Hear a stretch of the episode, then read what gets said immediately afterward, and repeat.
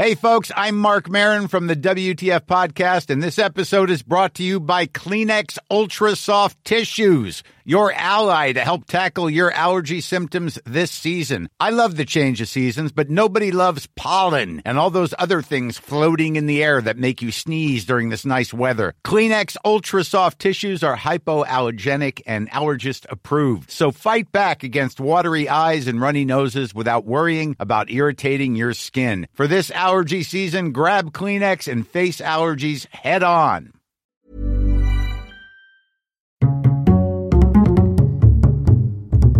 Culture G. Cultivez votre curiosité. Bonjour à tous. Si je vous parle de Thomas Edison, vous pensez sûrement immédiatement à l'ampoule électrique. En effet, en 1879, ce génie américain a bien déposé un brevet d'ampoule électrique à incandescence. Mais je vais tout de suite casser une idée reçue, ce n'est pas réellement lui qui l'a inventé. Il a amélioré un système découvert et développé par d'autres chercheurs, dont James Bowman Lindsay et Joseph Swan. En fait, Thomas Edison a surtout trouvé le moyen d'intensifier et de stabiliser l'éclairage de l'ampoule incandescente, tout en mettant au point un procédé de fabrication industrielle. C'est donc son nom que l'histoire a retenu.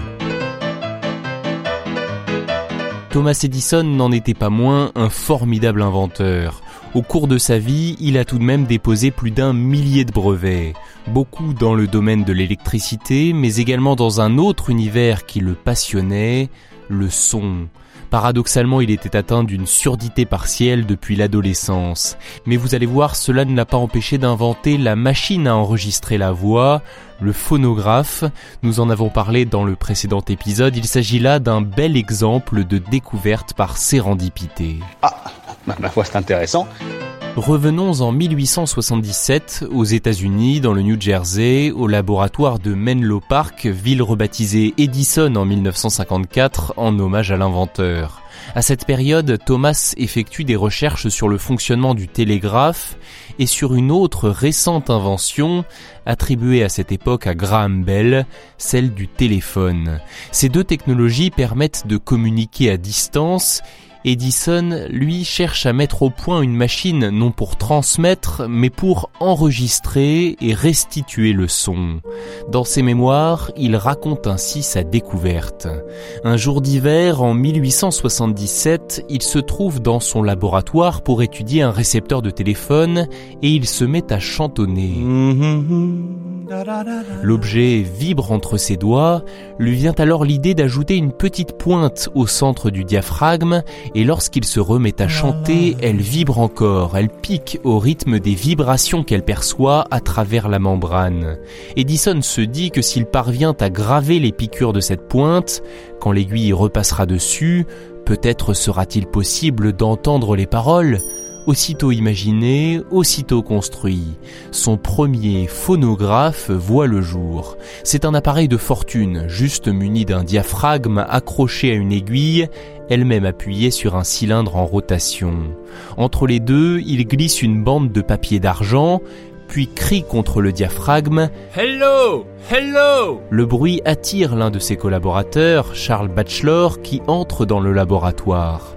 Ensemble, ils repassent la bande et dans un imperceptible murmure, ils entendent Ils sont stupéfaits. Ils ont devant eux la toute première machine à enregistrer le son. Avec ses collaborateurs, Edison perfectionne le mécanisme et dépose un brevet le 19 décembre 1877. Il baptise cette invention le phonographe, littéralement la voix écrite, du grec ancien phoné, la voix, et graphein, écrire. Malgré l'excitation de sa découverte, Thomas Edison avouera plus tard dans ses mémoires au fond, cette mécanique qui parlait nous faisait un peu peur. Un peu peur, oui, ça se comprend, car pour la première fois, la voix est audible à travers un autre support que l'organe qui la produit. Cela paraît presque magique, quasi surnaturel. C'est peut-être pour cela que Thomas Edison a voulu par la suite étendre la capacité de cette machine à ce qui est inaudible. Il voulait réussir à enregistrer la voix des morts. People. Incroyable mais vrai, l'inventeur croit à la survie de l'âme et il veut en offrir la preuve grâce à la technique. Il travaille alors sur un engin capable d'entrer en contact avec les défunts. Cet engin est appelé nécrophone a posteriori par Philippe Baudouin, un philosophe français qui s'est penché sur les archives de cette mystérieuse invention. Le nécrophone, ce que j'ai appelé le nécrophone. Rappelons juste que Thomas Edison à aucun moment ne baptise pas sa machine. Elle reste d'ailleurs au, stade d'un prototype, d'une simple idée en fait. Il y a quelques croquis qu'on a donné à voir euh, dans, dans, l'ouvrage qu'on a que j'ai réussi à, à retrouver dans certaines revues des années 30, années 50, années 60, mais il n'y a aucune trace d'appareil, d'objet matérialisé, concrétisé. Vous venez d'entendre Philippe Baudouin au micro de France Culture dans une émission diffusée en septembre 2015.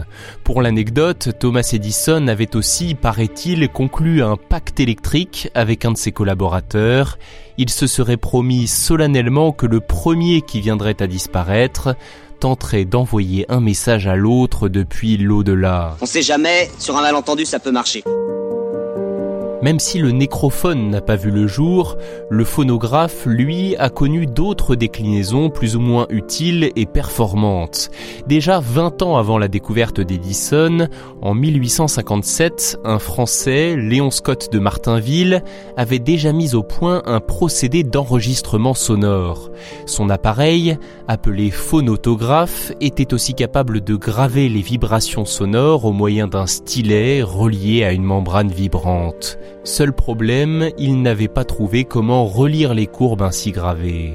L'année même de l'invention du phonographe, en 1877, un autre Français, l'ingénieur Charles Cros, imagine lui le paléophone, un appareil capable de graver les vibrations sonores sur un disque métallique et de reproduire ensuite le son initial en faisant glisser un stylet rattaché à une membrane sur cette gravure.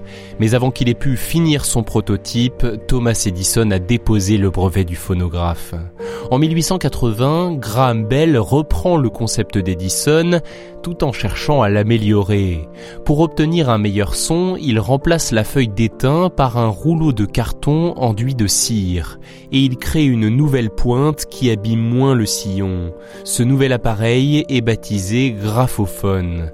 Après une guerre de brevets entre les deux compagnies, les sociétés Edison et Bell finissent par fusionner en 1888. Avec l'aide de Graham Bell, Thomas Edison perfectionne son invention.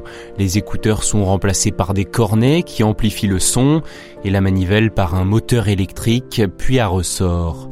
Entre-temps, un Allemand, Emil Berliners, invente le fameux gramophone en 1887.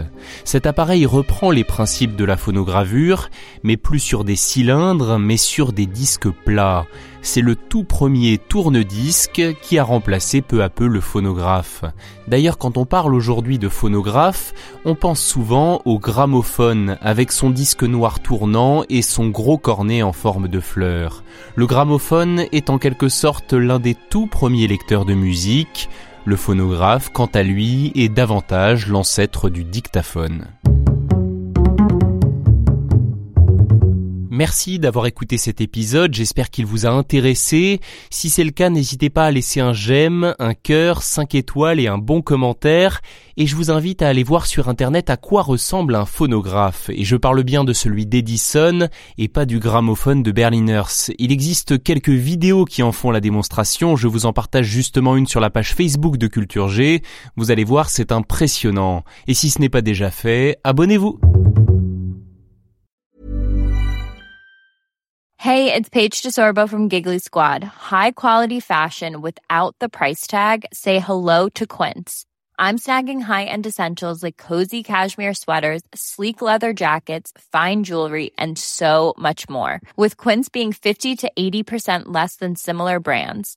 And they partner with factories that prioritize safe, ethical, and responsible manufacturing. I love that. Luxury quality within reach. Go to quince.com slash style to get free shipping and 365 day returns on your next order. Quince.com slash style.